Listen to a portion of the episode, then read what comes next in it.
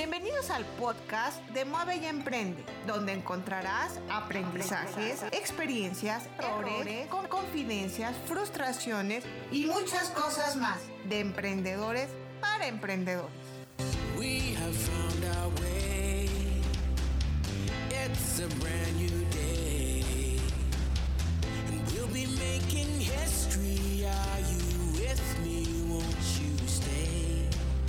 tal querida audiencia? Los saluda Alma Campos en un episodio más de Mueve y Emprende. El día de hoy nuestro emprendedor invitado es un emprendedor por instinto, con gran experiencia en negocios en Estados Unidos, México y Latinoamérica. Líder de opinión en mercados de inclusión financiera, con una gran visión para estructurar negocios y equipo de trabajo. Es titulado en leyes por la Universidad de Anáhuac y certificado en materia antilavado de dinero. Obtuvo y operó 13 licencias financieras en Estados Unidos con más de 18 destinos internacionales. Fundador de Mi Adelanto, una solución llave en mano, al instante con alianza de emisor Mastercard y un par de bancos. Y lanza Cacao, una plataforma totalmente disruptiva para la emisión de procesamientos de pago a través de tarjetas de débito, crédito y prepago, obteniendo la licencia principal de Visa y Mastercard para emisión de tarjetas en México, entrando en la ley FinTech ofreciendo FinTech as a Service, bajo un esquema de procesamiento de última generación, posicionándose como líder en el mercado él es el presidente y fundador de Cacao Paycard, Gerardo Bonilla. ¿Qué tal Gerardo? ¿Cómo estás? Qué gusto poderte tener aquí en Mueve y Emprende, Gerardo. ¿Cómo estás? Hola Alba, un saludo a todo tu auditorio. y muchas gracias por invitarme. Gerardo, para poder empezar nuestra, nuestra plática del día de hoy contigo, cuéntanos por dónde andas. ¿Estás en la Ciudad de México? ¿Por dónde andas, Gerardo? Estoy en la Ciudad de México. Estamos aquí desde hace, aquí desde hace ya mucho tiempo, pero estamos aquí desde hace tres meses cerrados. Sí, ¿verdad? Lo que nos ha, nos ha llevado a modificar esquemas esta, esta querida pandemia. Digo querida porque tiene muchas, muchas posibilidades buenas que sacar y precisamente es un tema que hoy en día estamos compartiendo con nuestros emprendedores y por eso el poder tener oportunidad de platicar contigo, Gerardo, para conocer tu trayectoria y para que nos puedas compartir tu experiencia como emprendedor. Quisiera empezar que nos contaras, Gerardo, ¿qué estudios, eh, cuál ha sido tu historia, cuál ha sido tu formación académica para que tú puedas ser hoy en día emprendedor y si esto ha sido un determinante para que tú hagas lo que hoy estás haciendo a través de tu emprendimiento, Gerardo. Cuéntanos, por favor. Sí, con todo gusto. Bueno, yo estudié la carrera de leyes. Okay. Soy abogado titulado y, y, ese fue, digamos, a temprana edad donde me empezó a llevar el, el camino. Eh, naturalmente, mi espíritu de emprendedor eh, no me dejó estar mucho tiempo emprendiendo en la parte legal o en la parte, digamos, de leyes. Okay y rápidamente empezó a llamar muchísimo la atención a mí la parte de los medios de pago, el cómo estos medios de pago pueden tener una influencia muy importante en la evolución eh, económica de, los países y de las diferentes formas de, de, inclusión financiera, ¿no? Entonces, cuando yo empezaba a trabajar de abogado, grande, yo, yo veía la división de químicos, explosivos, petroquímicos, Y ellos tenían una fundación donde apoyaban al campo y nos dimos cuenta que el campo también estaba abandonado en algunos momentos por la gente que se iba a Estados Unidos a trabajar, pero que naturalmente mandaban remesas para, para, para sus familias en México. Y, y me llamaba mucho la atención porque aquí tenían que colocar fertilizantes, eh, con subsidios y todo para ayudar a esta gente, pero no había gente que trabajara en campo esa época. Fue ahí donde, donde empecé a incurrir, yo creo que en mi primer proyecto de, de inclusión financiera, creo que me tocó arrancar con el proyecto que a mi gusto ese fenómeno migratorio y de las remesas es, es apasionante y tiene, tiene una gran cantidad de tonalidades para todo tipo de, de efectos en el país, económicos, socioeconómicos, etcétera. Y fue ahí donde empecé yo a armar un proyecto para poder emprender, crear una remesadora, que empezáramos a transmitir dinero de Estados Unidos a México. Arrancamos en California, este es, como tú sabes, toda la parte de envíos de dinero, transferencias electrónicas, son negocios financieros, por lo tanto requieren de licencias. En este caso, en Estados Unidos, dependías del Departamento de Estado en Estados Unidos donde participaras. Ok. Entonces, pues, agarré mis, mis cosas, levanté una ronda de Friends and Family, pasé el sombrero entre amigos y familiares, y con un amigo socio levantamos vuelo hacia Estados Unidos, donde empezamos a armar el negocio para empezar a transmitir dinero de California a México. La idea siempre fue de llevar este proyecto a hacerlo de una manera diferente. Nunca quisimos ser el típico competidor idéntico a lo que existía ya, que digamos existían las tienditas y donde la gente iba y mandaba dinero. Nosotros siempre apostamos más en la tecnología y que esta tecnología fuera el diferenciador y que la gente apreciara muchísimo lo que la tecnología le podía dar en tiempo y en economía a escala.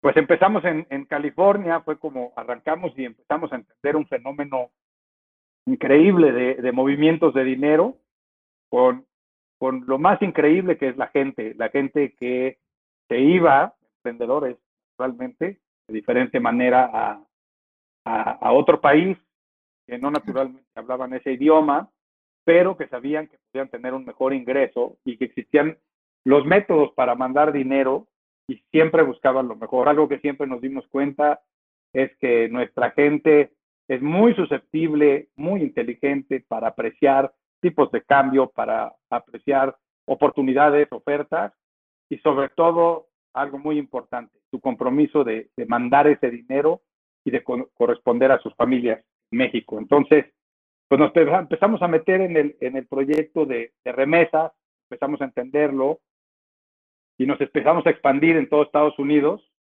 a diferentes estados, llegamos a estar en 13 diferentes estados, cambiamos el modelo y empezamos a hacer también, fuimos una oportunidad para bancos grandes que necesitaban una plataforma para hacer las remesas y que ellos querían tener un frente y pues nosotros les proporcionábamos toda la solución llave en mano para que ellos pudieran empezar a hacer su oferta de remesas de Estados Unidos a México. Un caso de éxito importante fue el de HCBC. A ellos les hicimos una solución, así como otros bancos en Estados Unidos, algunas uniones de crédito, también con algunas entidades de medios de pago y de telefonía.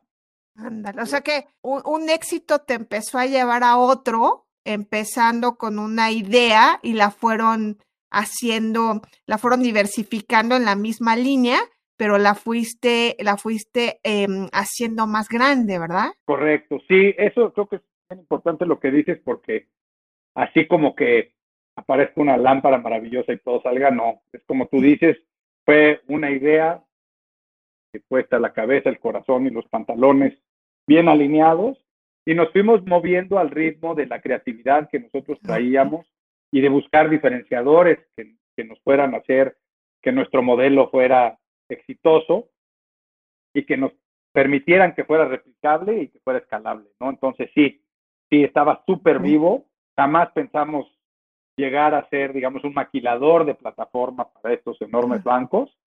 Y fue así como empezamos a encontrar oportunidades y ese nicho donde nos fuimos asentando como empresa y que nos, nos, nos daba permanencia, ¿no? Porque en la calle habían empresas gigantescas compitiendo con muchos recursos, con muchísima potencia que nosotros no teníamos eh, ni tan siquiera el número de empleados que tenían ellos para poder competir de, este, cara a cara, ¿no? Entonces esas fueron las oportunidades que vimos. Crecimos a 13 diferentes estados en Estados Unidos wow. y luego teníamos ya 18 destinos en Latinoamérica prácticamente en los países más importantes ya también teníamos corresponsales y pagábamos las remesas. Y fue maravilloso encontrar este mercado, estudiarlo, digerirlo, entender que no, no nada más en los números o en el Excel estaba, sino que también en las gentes que eran los participantes, en nuestros clientes, tanto clientes bancos como clientes usuarios finales. Y eso fue lo que, lo que nos dio como emprendedor muchísima visión de, de cómo eh, pues, llevar a bien un proyecto que nos costó mucho trabajo, que nos dio muchas lecciones y que también inventamos miles de formas de cómo no hacerlo bien. Tuvimos muchísimos errores, tuvimos muchísimos desaciertos y, y lo que tuvimos más creo que fue la capacidad de respuesta y de sobre. Todo este camino, Gerardo, ¿cuántos años te ha llevado hasta este punto? Porque hoy en día los emprendedores, pues muchas veces dicen, a ver, yo voy a emprender y el, el mañana ya voy a tener mi negocio súper sólido y bien consolidado. Entonces, ah, con lo que tú nos estás contando, pues ha sido un tema de mucho trabajo, de mucho camino, de muchos em, obstáculos que has vencido y han ido creciendo. Eh, esto te ha llevado entonces tiempo, ¿correcto? Sí, muchísimo. Ya, ya son 18 años de todo esto, de que empezamos con el primer proyecto. Y sí, naturalmente es no desistir, no desistir, a menos que, que tengas que desistir, pero si no tienes que desistir, te tienes que reinventar tienes que encontrar el cómo sí, ¿no? Ok, ok. Oye, Gerardo, y estábamos escuchando que tú estudiaste, estudiaste Derecho y, a- y después pasaste a este camino que está nada más un poco relacionado con estos estudios. Y nos estabas compartiendo de un socio, que este es un tema que queremos preguntarte. Cuando los emprendedores estamos por iniciar un proyecto nuevo, no, muchas veces nos planteamos el hecho de sí tener o no tener eh, socios. De acuerdo a tu experiencia y, a- y al camino que has tenido, ¿tú qué nos recomiendas? ¿Sí tener socios? ¿Cómo poderlos conseguir? Cuéntanos, Gerardo, por favor. Sí, con gusto. Te- les, les platico mi experiencia. Yo creo que es una pregunta bien, bien, bien abierta. Hay todo tipo de socios. Te das cuenta en algunos casos que los socios no son adecuados o las sociedades no son adecuadas. Creo que lo primero es en ti, ¿no? Tienes que estar sólido tú y encontrarás al socio. Yo sí soy un fiel creyente en las sociedades, siempre y cuando se tengan esos compromisos, los objetivos, la integridad, el aguante, el compromiso de una manera totalmente equitativa entre, entre los dos, y no digo que los dos hagan lo mismo o los tres, sino que todos tengan el mismo objetivo y se puede dar. No es, no es fácil tener socios. En mi experiencia hay de todo, pero tengo muy buenas experiencias con socios.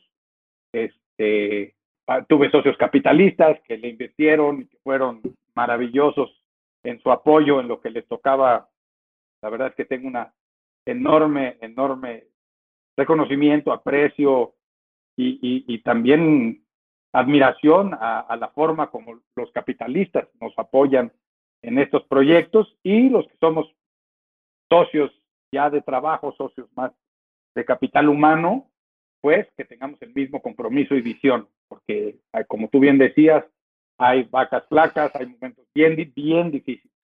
Eso que te platiqué en muy poco tiempo de la parte de remesas tuvo unas épocas durísimas de que tuvimos que aprender y nos sentimos desolados y sentíamos que no teníamos cómo llegar a la meta, pero siempre yo creo que al cuarto para las doce es cuando llegan esas noticias de todo el esfuerzo y las cosas buenas que se van dando. Entonces, creo que el escoger un socio, eh, lo puedo decir hasta a nivel de matrimonios, es conseguir un compañero, una compañera que, verdaderamente tenga los mismos ideales y que puedan echarse al lomo todos los compromisos. No es simple, ¿eh? okay. es, es, es, una parte que puede ser bastante dolorosa si, si no sale bien. Ok, ok, Gerardo. Oye, y en todo esto que nos cuentas, que nos mencionas obstáculos que has tenido, ¿cuáles han sido los más difíciles que has enfrentado, Gerardo, en este, en este camino de emprendedor? ¿Cuáles han sido los más difíciles de saltar? Cuéntanos. Yo creo que el obstáculo más difícil somos nosotros mismos. Yo creo que el obstáculo es cuando empezamos a, a, perder un poco la credibilidad, a empezar a ver las cosas de manera diferente, a no creer que somos capaces de lograrlo. Y ese es el, ese es el peor, ese es el más difícil cuando verdaderamente te empiezas a cuestionar cosas que nunca te habías cuestionado. Y, y creo que ese, todos los demás exógenos se pueden resolver, el que tienes que tratar de que no te falle eres tú. Ese es, ese es el, para mí, el obstáculo más grande que puedes llegar a tener. El único que te puede hacer desertar eres tú mismo. Ok. ¿Y qué, y qué nos recomiendas para no, no desertar contra, eh, contra nosotros mismos, Gerardo? Yo creo que aquí eh, es el compromiso a un proyecto, ¿no? El que primero que tengas un proyecto que sí esté estructurado, que tengas una buena proyección, un buen plan, y que ese plan validado por, por ti, por tu socio, o si va solo por ti, y que lo cumpla. Lo vas a, lo vas a empezar a ejecutar y vas a tener la capacidad de, de poderlo moldear en el camino, pero siempre, siempre, siempre tienes que seguir tu objetivo que, que creaste para que puedas tener un punto donde tú sepas que ya llegaste. Ok. Yo creo que eso es bien importante. Oye, y otra, otra pregunta que también nos es importante escucharla de ti, es que los emprendedores muchas veces se detienen por no tener capital, que a veces eh, lo, lo piensan muy grande, ¿no? Que necesitamos una gran cantidad para poder hacer un emprendimiento. ¿Tú consideras que sí es necesario tener las, grandes cantidades de dinero para poder llevar a cabo un emprendimiento? Este, no, yo creo que como emprendedor es meramente al revés, en mi experiencia. Es arrancas con muy poco, tienes toda la creatividad del mundo para empezar a, generar de nada. O nosotros cuando empezamos el proyecto fue cuidando hasta el último centavo, no teníamos muchos recursos y teníamos un compromiso muy grande con nuestros inversionistas. Entonces, yo creo que las historias grandes que vemos la tele, las que vemos en las noticias, los unicornios, ellos ya pasaron por una parte de emprendimiento muy dura y sobre todo con muy pocos recursos.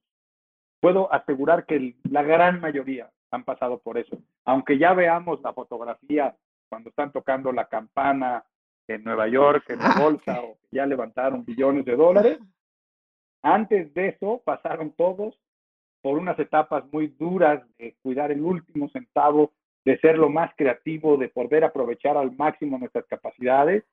Y una vez que llegamos ya a tener ciertos recursos eh, que nos puedan ayudar a crecer más agresivo de algo ya bien estructurado, son bienvenidos, pero también al, momento que son bienvenidos tienen consecuencias de difusión, eh, entran otro tipo de jugadores en tu empresa, esa intimidad una empresa se tiene que volver muchísimo más educada, con mucho más responsabilidades de estructuras, de formas. Entonces, creo, yo creo que no es el driver el dinero. Eh, creo que la idea debe ser el driver principal, la planeación, el proyecto y su ejecución, la siguiente, y el dinero llegará. El dinero, cualquier inversionista se dedica a eso lo va a notar rápidamente cuando estén esos ingredientes. Yo creo que va a ser muy fácil que alguien que tenga los recursos que los acompañen en el emprendimiento. Ok, ok, perfecto. Oye, y tú en lo personal, Gerardo, ¿a quién admiras o quién ha influido en ti eh, para, para, para ser hoy el emprendedor que eres? ¿Tienes a alguien que haya sido tu modelo o hayas tomado algo de él que hoy esté reflejado en el emprendedor que tú eres? Sí, por supuesto. Yo creo que eso, eso rápidamente lo cachas. El, el primero que tengo así como ícono en mi vida y fotografía me acompaña siempre es mi abuelito. Eh, mi abuelo fue un gran emprendedor, él, él fue ingeniero, él se dedicó a hacer, a estar en carreteras, pero fue un gran emprendedor, fue, además de un gran emprendedor, fue una enorme persona que a mí en lo personal me marcó muchísimo por, por su capacidad de generar y de ser generoso, ¿no? Entonces, creo que él es la primera persona a la que yo admiro muchísimo en, en todo lo que a su persona corresponde y fue un emprendedor de principios de siglo y, y, y, bueno, logró hacer su empresita y logró tener sus cosas y tener su familia, lograr sus objetivos y ayudar a muchísima gente.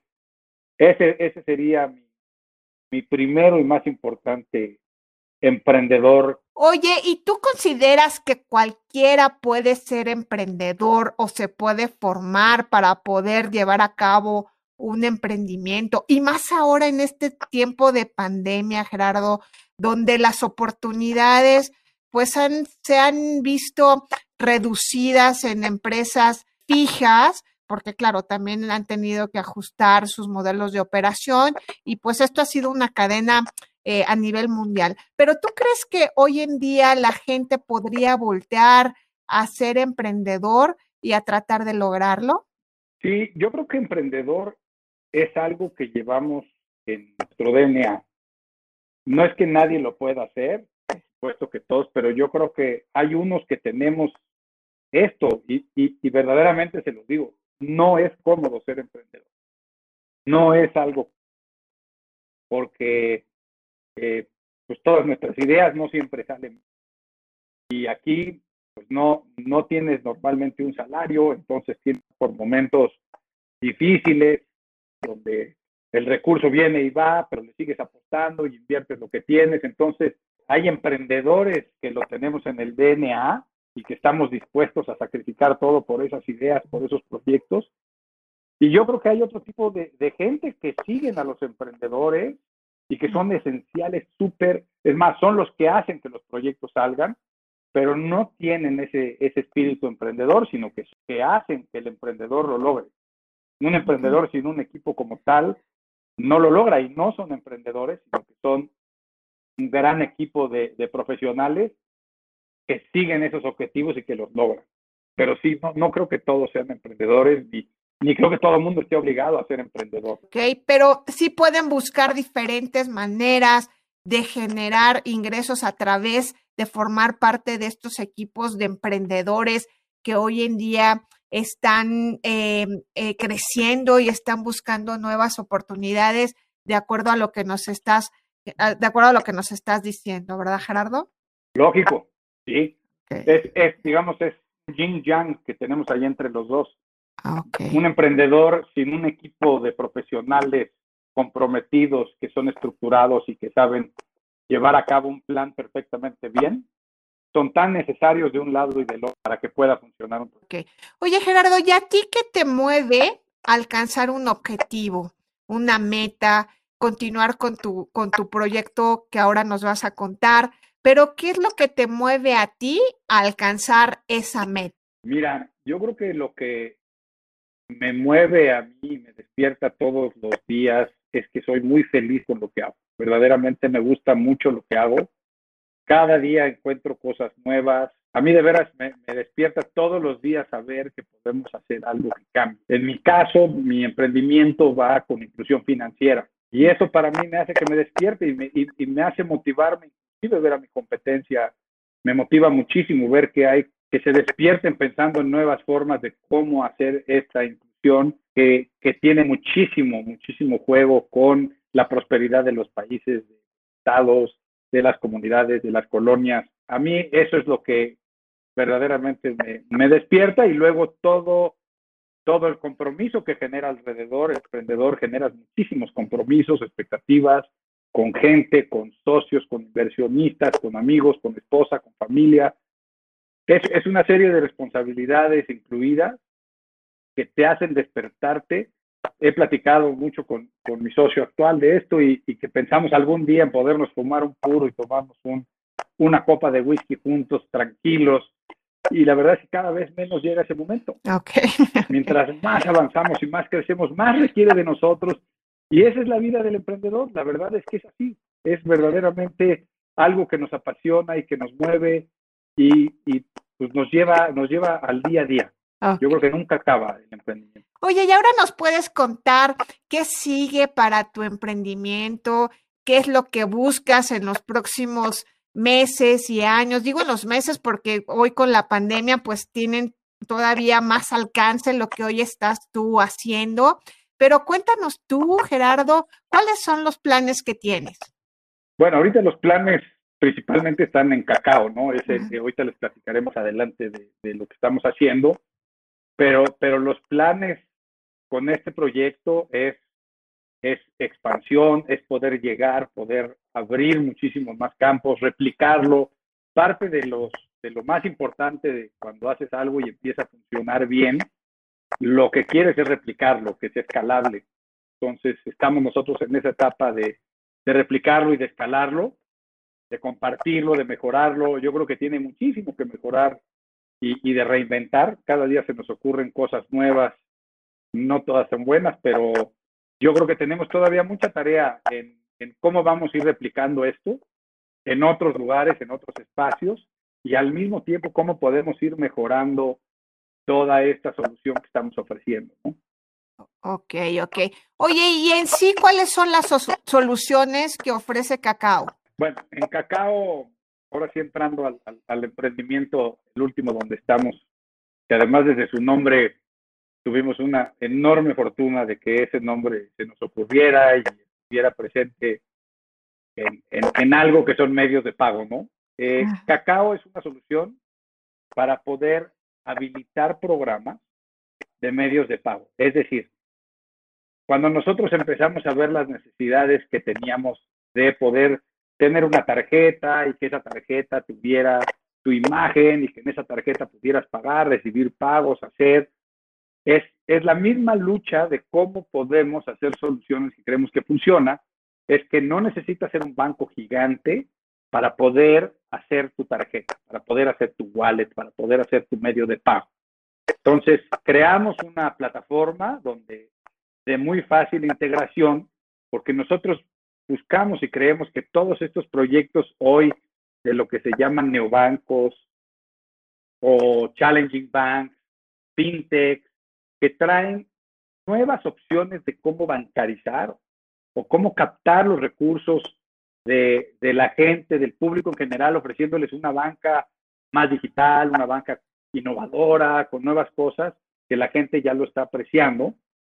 Fue ahí donde creamos esta solución para que todos estos emprendedores que hoy en día los vemos en las calles ofreciendo estas soluciones, y les digo, incluido bancos, los bancos están entrando, y creo que todo este movimiento no es discriminativo, al contrario, es totalmente inclusivo y está invitando a los bancos, a las financieras, a los neobancos, a las fintechs, a las aseguradoras, a todo tipo de negocios, a tener un chip que sea innovador, que sea fintech, que esté pensando en una tecnología financiera que pueda hacer una diferencia en el mercado que van a atender, que van a atacar.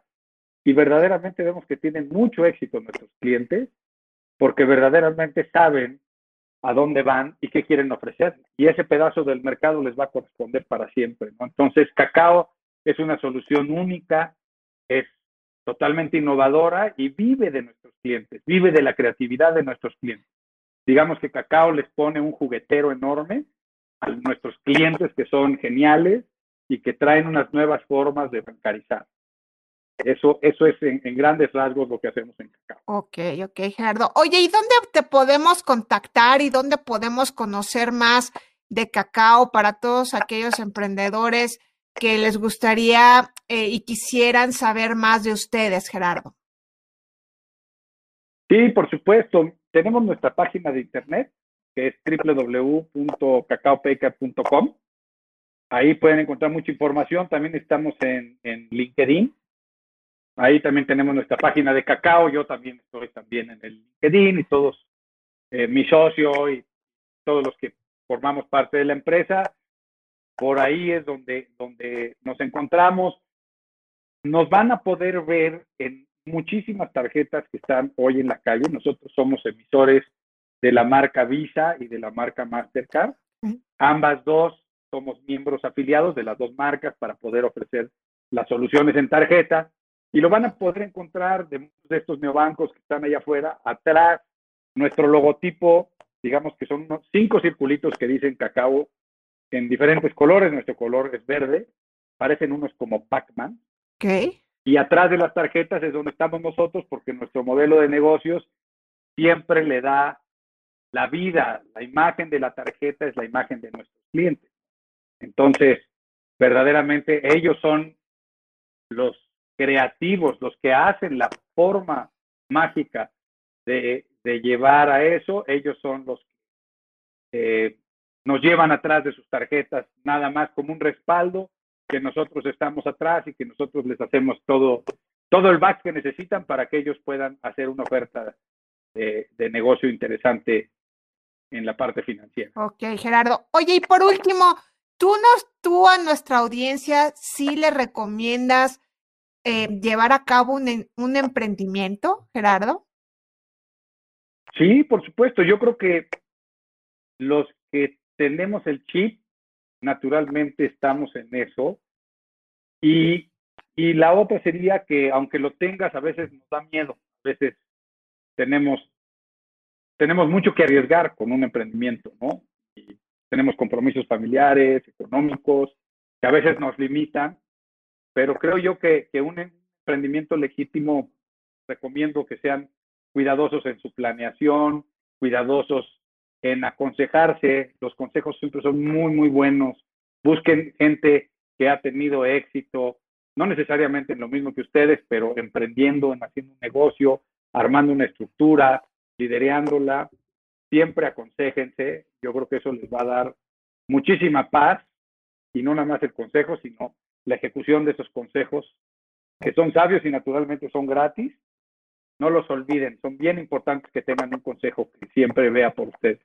Ok, Gerardo, pues muchísimas gracias por tu tiempo, por haber estado compartiendo con nosotros parte de tu experiencia, parte de tus logros. Te agradecemos mucho, Gerardo. No, Alma, al contrario, yo les agradezco a ustedes el que nos inviten y, nos dediquen un ratito para poder ser eh, motores y, animar a la gente a que, a que verdaderamente emprendan cosas que les va a traer mucha satisfacción hacer este tipo de cosas cuando te nacen. Muchas gracias, Gerardo.